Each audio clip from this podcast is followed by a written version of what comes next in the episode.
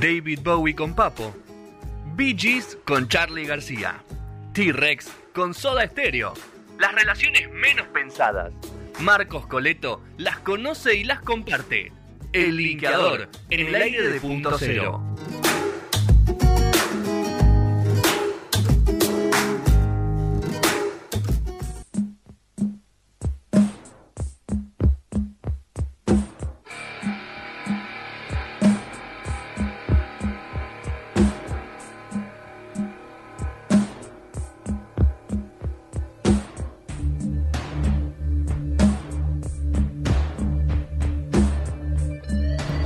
Segundo bloque de No Sonora, ya lo veo preparado al señor Marcos Coleto, al linkeador en el día de la fecha.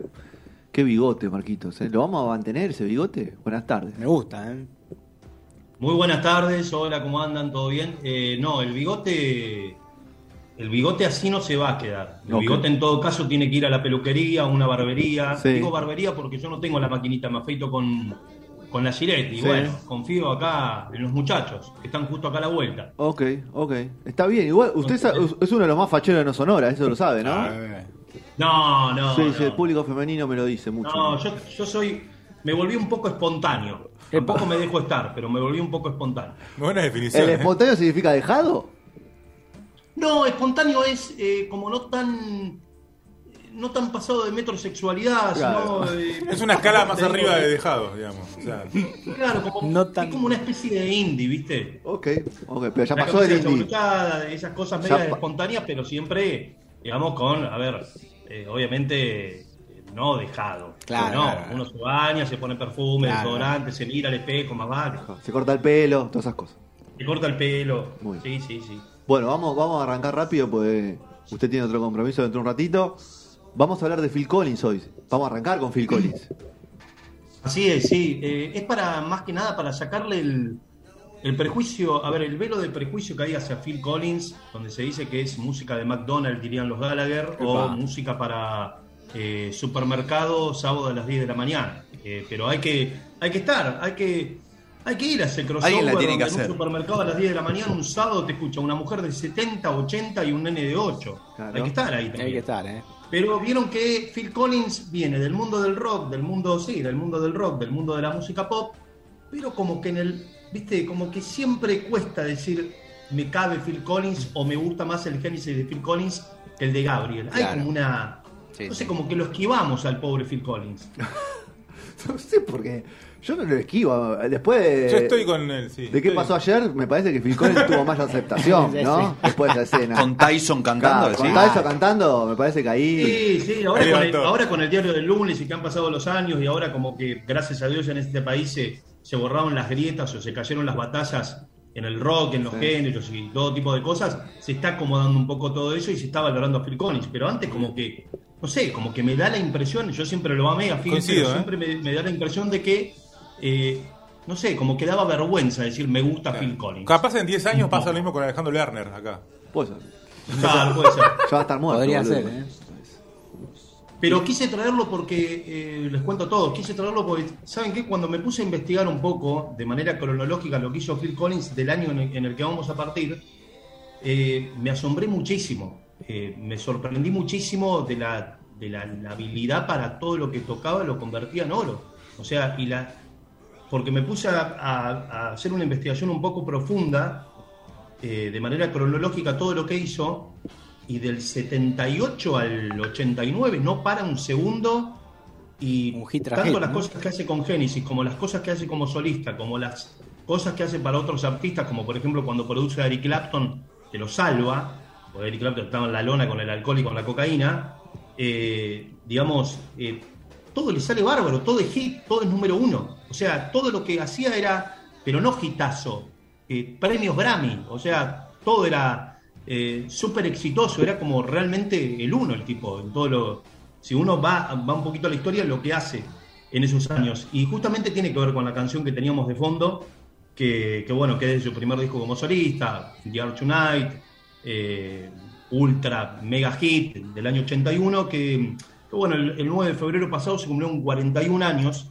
de, ese disco, Fakes Value, que es su primer disco como solista, pero en realidad fue como una casualidad, es como medio como Amor Amarillo de Gustavo, de Gustavo Cerati, que no era planeado o no se estaba aspirando a tener una carrera como solista, sino que todo esto tiene que ver con unas canciones que estaban ahí y bueno, por casualidades terminaron en un disco, pero no un disco como solista con una banda que lo acompañe, sino un disco solo, un disco que lo hace él en la casa muy sombrío y muy triste, un disco oscuro, muy de desamor. In the Art United es una canción oscura, digamos. Lo que pasa es que se volvió tan hit que se le ha sacado esa cosa media darky o poética o onírica que pueda llegar a tener el tema.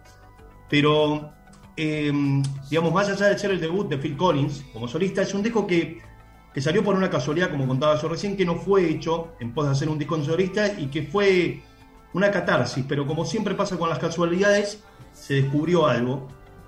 Y todo esto, digamos, empieza dos años atrás, en el, en el 78, con un disco de Genesis llamado Y entonces quedaron tres, que así como lo marca el título por la partida de Steve Hackett, eh, digamos, eran cuatro, Steve Hackett se va, quedan tres, bueno, le ponen quedan tres al disco, quedaron tres, y ahí con este disco es el primero con el que después de 10 años de carrera se asoman a ser una banda popular y a ser una banda con la cual podías ir a, ver a- podías ir a verla con tu novia.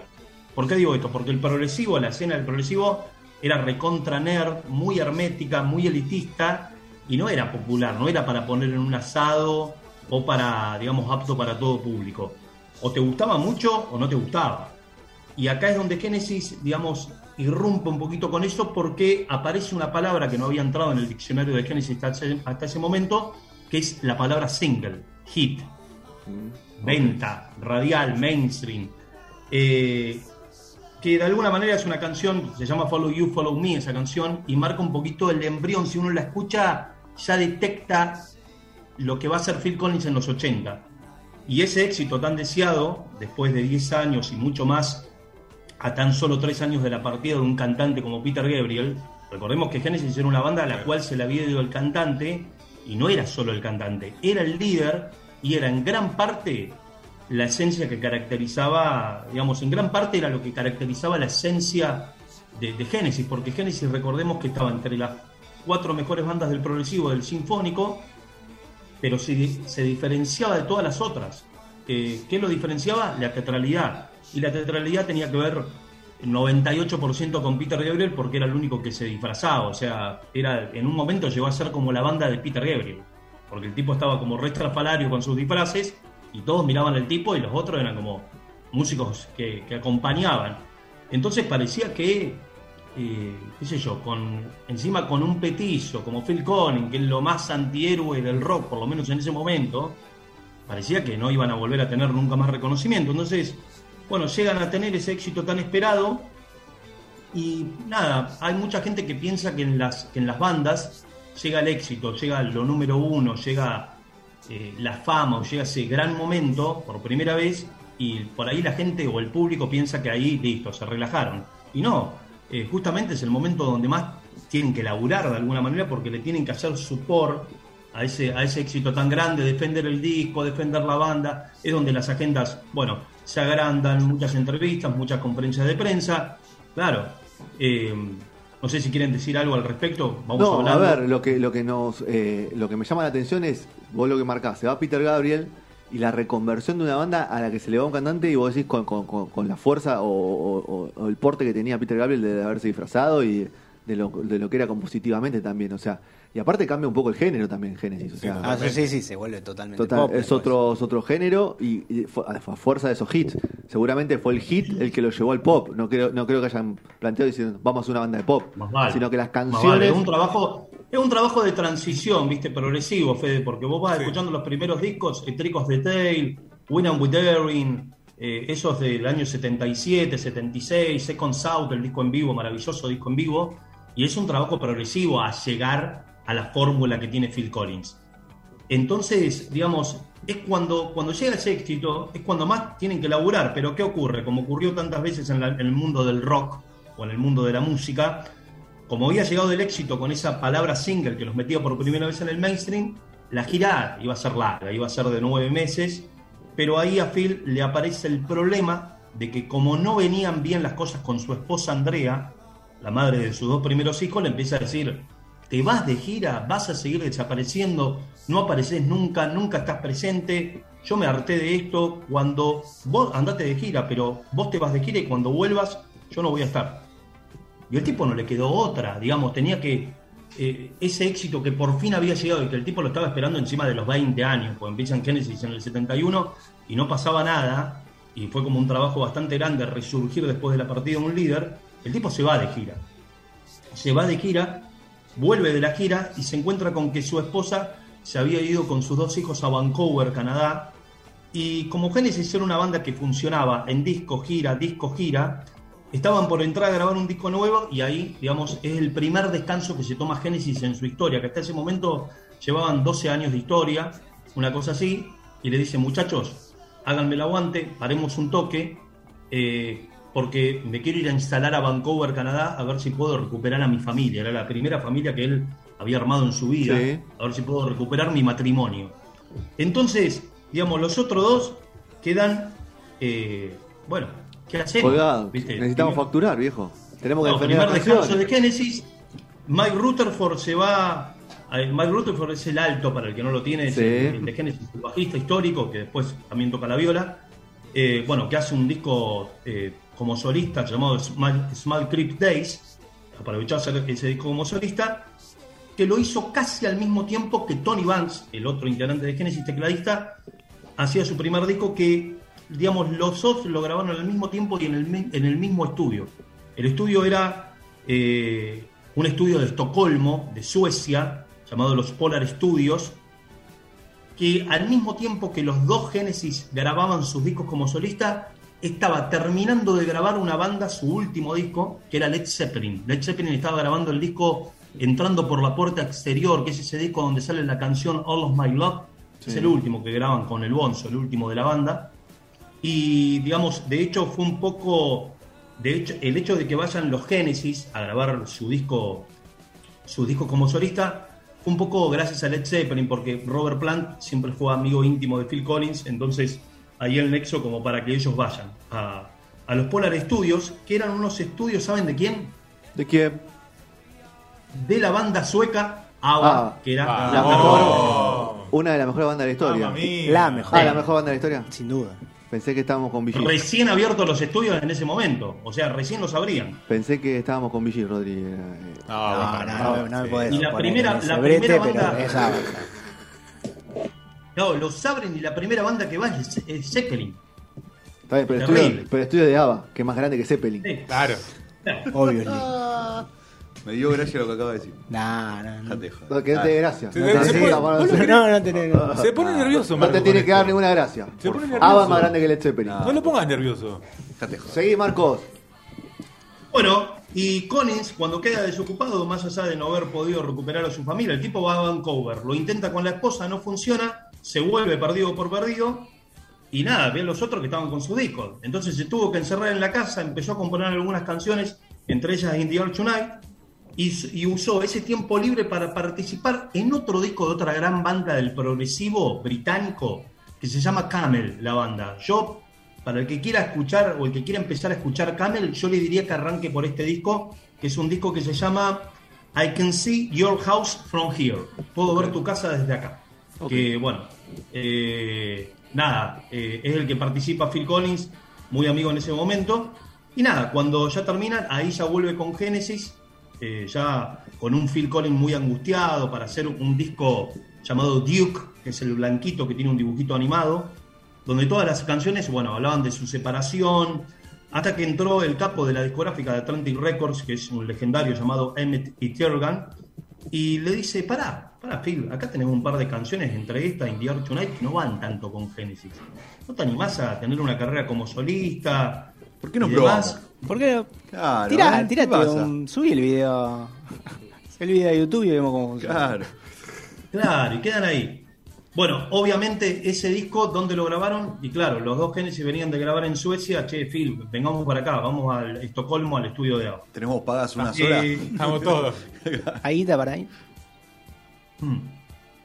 Entonces, Bueno, termina de grabar con Genesis y en el momento que comienza a demiar sus canciones eh, en The Arch United y demás, lo convoca su ex compañero, ex cantante de, de- de Genesis, Peter Gabriel, para tocar la batería en, en un disco en el cual Gabriel quería que las baterías fueran tocadas solos con los cuerpos de tambor. Esto, por ahí me estoy yendo a un dato muy nerd, pero se sabe que para cualquier baterista no tener los platos, los platillos al costado, y es como medio inseguro, necesita de los costados. O sea, necesita de, de los instrumentos un poquito que dan lluvia a la canción, en este caso los platos. Sí, se entiende. Igual si hablamos de nerd, vos sos nerd, así que no, no, no nos sorprende eso, Marquito. No, pero para la gente que por ahí no están, eh, digamos que no son músicos, que no Nosotros. tienen esa cosa media Nosotros cuatro. técnica. Pone- ponele, ¿no? Que no somos músicos. Para la No, gente que hay, que hay que entender eso de que Phil Collins, eh, lo, lo- lo loco de Phil Collins, que era un gran baterista y que salió del fondo de la banda, no es que, que no era lo más natural de que el baterista salga y se cree sea el líder de la banda. Y el tipo se la bancó así. Igual no la- era solo baterista, digamos. No, ya sé, obvio. En ese, era- hasta ese Bueno, momento, Claro, claro, era Todos lo tenían cantaba como bien, baterista, claro. pero era como que medio que le hacen como una, che, a ver El si puede cantar este tema, lo cante, lo canta perfecto, y él dijeron, bueno, el cantante vas a ser vos. che, al final parece Claro. que no, no solo sabes tocar la batería. ¿Qué pasó? Esto que estamos escuchando de fondo del, del disco de Peter Gabriel, miren cómo suena el redoblante. Acá.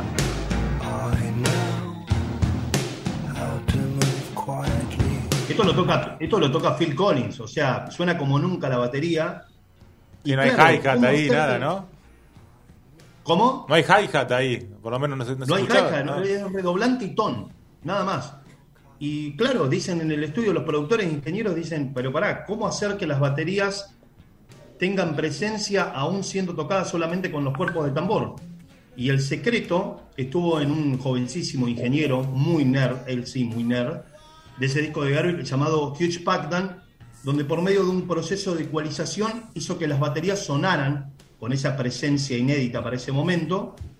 Y bueno, Phil Collins, que era el baterista del disco, eh, muy vivo, eh, se lleva con él a Hugh Packard para sacarle el jugo al máximo con ese experimento sonoro que hizo que las baterías, bueno, sea, sean eh, innovadoras en cuanto al sonido y, y claro, le saca el jugo al máximo con la batería de Indie Art Tonight, que lo hace al toque, digamos.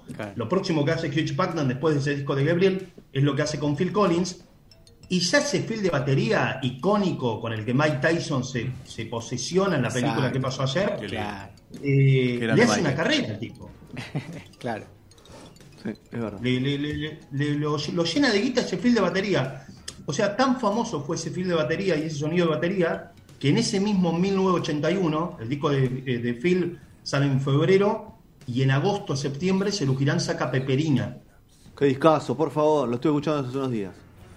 Qué bueno. Hay una canción en Peperina que se llama Llorando en el espejo. Uh, hermoso tema. el feel de batería es, pero influencia total de lo que, bueno, eh, de- del feel de batería en The Art Tonight, que un poco marca los tiempos, es insignia. Y tal éxito fue el de ese feel de batería que en el mismo año, luego de esa producción con Collins, lo llama The Police para la producción de un disco clave en su carrera que marcó un cambio que fue Ghost in the Machine, que fue en el mismo 81. Ok, muy bien. Estamos sobre la hora, Marcos, ¿eh? Upa. Digo, por. por... Digo lo último. Diga lo lo último. O, o O lo, sea, quiere, lo guardar punto- para una segunda, lo quiere guardar para una segunda parte. Tiene Vamos a tener más. que poner una segunda parte, Y bueno, pero ya deja- termino con este datito. Da- Mirá. ese dato y seguimos la segunda parte la semana que viene. Dale. A tal punto que se volvió la mano derecha de The Police. Este Hugh Packard después se convierte en la mano derecha y también fue bueno, el productor del último disco de Synchronicity. Toda Discazo. esa etapa que hacen en, en Montserrat, en la isla de Montserrat, en el estudio Air. Que hay un, hay un documental que se llama Under the Volcano, que eh, apareció el año pasado o hace dos años. Lo pueden ver en. ¿En dónde? Después pasó la, después pasó la plataforma. Ah, ok. Lo buscamos. Hay una ¿eh? plataforma que hay una plataforma que se llama igual que una bebida alcohólica blanca. Oh, Epa, ¿Cuál es? qué polémico que sos. Smirnoff. Que empieza con T. No, que empieza con T. Con T. Tec. Tec.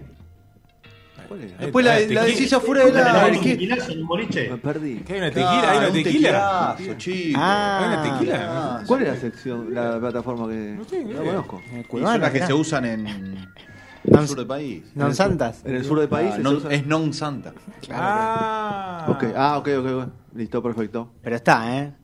Así que, o sea, podemos hacer como una reflexión. Mirá lo que, eh, o sea, la separación, el hecho de que esa mujer lo haya dejado a Phil Collins, al mismo tiempo eso como que si no lo hubiera dejado a esa mujer, Phil Collins no hubiera sido el número uno que Nos fue llenó de 80. canciones, gracias a esa mujer que tomó esa Lo decisión. llenó de canciones. Sí. Espero que le dé la, Eh, la- la después, mitad. bueno, No creo. Sí, ¿eh? después, No. bueno, a Hugh Jackman como que ese feel de batería como que lo convierte, que es lo que quería decir un poco recién, lo convierte un poco en el, en el productor ingeniero eh, más codiciado o más eh, llamado, convocado de la primera mitad de los 80. Lo llama Bowie para ese disco Tonight, que se graba en Quebec, en, en- en Canadá, en, en un estudio que se llamaba Lee Studio, que no eran estudios de Rush, pero que Rush como que lo hace- los hace propios, y es un estudio que pusieron de moda los VGs, con ese disco llamado, un disco del 76, donde ellos están, eh, sale esta canción tan conocida de Fiebre de Sábado por la Noche, Do You You Should Be Dance, Sí. eh, que es la que baila Travolta ahí con las piernas, con las rodillas. Uno de, en ese- uno de los mejores discos de la historia, perdón, Marco. Que te, Sí, sí, el sí. disco de la fiebre de sábado por la noche es uno de los mejores disco, discos de la historia. Sí, Fiebre de Sábado por la Noche, sí, total. Pero este sonora, tema salía en el disco anterior a Fiebre de Sábado por la Noche, que es un disco que se llama, ¿cómo se llama este disco? Eh, Children of the... Children of the... Children of, the, The World, o Universe, The World, ¿no son? Me parece. No me acuerdo. Children of the World. Children of the World. Children of the Children World. of the World, Children of the World. Ah, ¿cómo te gustan los VGs? Me gustan los VGs. Me gusta. No tanto Bien, como mi amigo Rodrigo Molina, No, pero no me gustan gusta- mucho los VGs. No, no, a vos te gustan más. Hablando, pero hablando un poquito, hablando un poquito de Lola Palusa de ayer. Te iba, a de pedir, te iba a pedir ¿qué- una frase. Te iba a pedir una frase de la palusa cortito, o sea, una reflexión, no de tus reflexiones, porque si no, no vamos más, pero cortito. ¿Qué te gustó? ¿Qué no te gustó? Eh, ¿Tenés gente de la renga tirada todavía ahí cerca de tu casa o ya se fueron todos? No, ya se fueron todos, todo está todo muy bien. Fue mi mejor amigo con la novia. Se portaron Yo no fui, bien. me quedé dormido. Me Oh, quedé con dormido. los laureles. ¿Ya fuiste al show? No, me quedé dormido. En los laureles, dijo después. No, me, me dormí Ah. con las entradas, me Claro. dormí, tendré que haber ido, un pelotudo. Pero eh, lo de Lola Palusa hay varias Sí. cosas para decir, pero te lo puedo definir en una sola palabra Me bastante gusta. obvia, que Dale. es eso, glitter. Glitter. Mucho te gusta no tiene que ver- creo que no tiene que ver con la música, tiene que ver con Un evento no sé, social. un shopping. Y sí. Me decís que artista Eh, te gustó de los nuevos, no me digas Foo Fighter porque me, me aburro. Ninguno. Me gustó lo que hizo Bizarrap, ¿Te gustó eh, Bizarrap? pero. Pero, pero obviamente que estoy de acuerdo con lo que dijo, eh, con lo que dijeron ahí en la mesa, no, no recuerdo quién, Sí. pero que dijeron que, que, claro, los pibes nuevos. No, estés de acuerdo con Sergio. Dejate de joder. Gracias, gracias, Marco, gracias. ¿Hay algún pibe de estos que te guste de la nueva generación? ¿De las chicas también no te gusta ninguna? ¿De los que tocan? No, de los nuevos, a ver, de los nuevos me gusta, Vos, me gusta. Catriel, me gusta Paco, me ¿Te gusta, gusta vos, ¿Te gusta Catriel? me gusta un poquito, un poquito, como que lo respeto, como que me pareció un poquito atractivo, pero yo no lo escucho. Sí. Eh, Dillon, ¿Viste? pero Eh, pues ya sabemos por qué te gusta Súbanse, Dillon, eh. súbanse al bondi de Dillon. Le estoy diciendo de ahora. Tiene un millón de oyentes. Súbanse al bondi de Dillon. Es Dylan. Ahí está. Nada más. Dillon. No, pero te decía lo de Subite, Foo Fighters, Marco. ¿viste que hicieron unas versiones. Subite, Marcos. Sí, este me lo recomendaron, me lo recomendó uno de mis amigos y, y escuché ahí. Pero, viste que los Foo Fighters hicieron unas versiones muy lindas. Qué aburrido, Foo Fighters. Ah, tipo la peli de Flu. Un tipo gritando, ya está, ya está aburrido, tocan muy fuerte, el volumen está muy saturado, ya está. Toquen, toquen solos, no, no, no, ya está, listo. Basta. Qué hater es. No se quiere, a- se quiere ¿cómo le así el gusta pendejo de Se 20 quiere No hacer van a años. hacer ningún disco disruptivo, ya los Foo Fighters, ya está, ya Y hicieron no, todo, ya está, ya hicieron todo, sí. Déjalo, así. Ah, ah, quería decir una cosita. Permítanme desistir con, con Rodri, con mucho Epa, respeto. dale, obviamente. dale, Pero, claro, dijo lo de Phil, que Genesis fue como la primera banda que empezó con esto de, de huir del fisco inglés.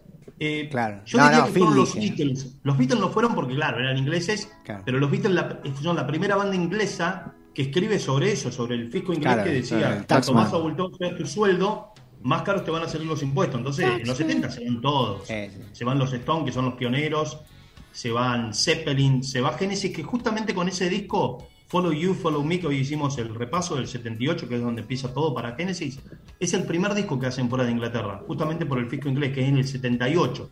Lo hacen en Holanda ese disco. Ok, muy bien. Era como acá, ¿viste? Te comen Milei y le daría la razón. Sí, él, él tiene razón. Y Esper también.